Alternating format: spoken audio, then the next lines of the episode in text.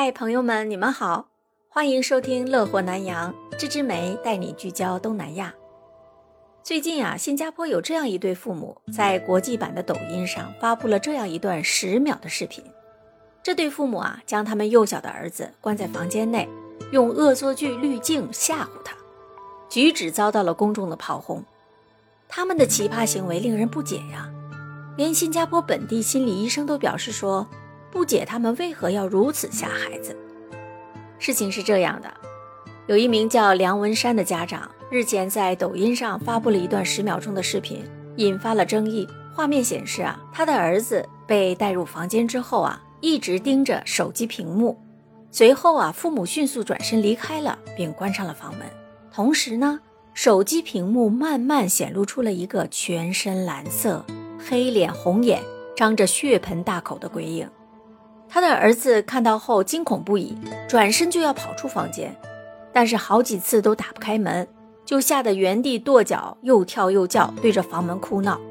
视频上载了四天左右，共有超过两千两百万次的播放量。不少网民都留言斥责这对父母的行为，都声称啊，他们的行为会对儿童造成心理创伤的。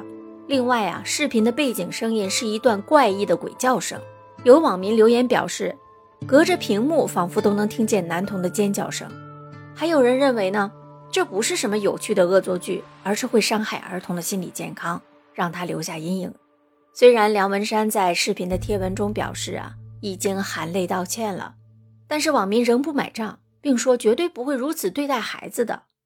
其实啊，不只是这一对父母，类似的恶作剧滤镜近期在抖音上兴起来了，有一些家长用恐怖滤镜吓唬孩子。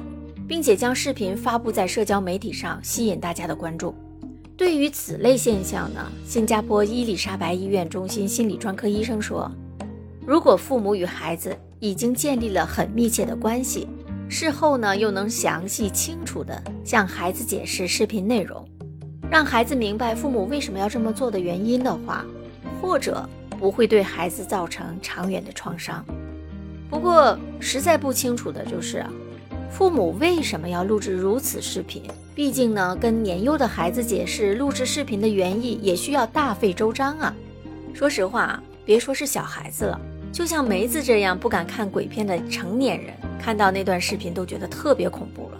我对这对父母的行为感到真是无语。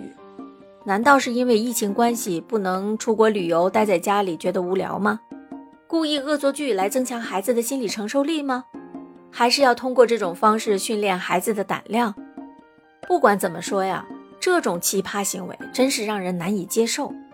为了吸引公众的关注，为自己的账号涨粉，真是无奇不有啊！希望大家都能够引以为戒。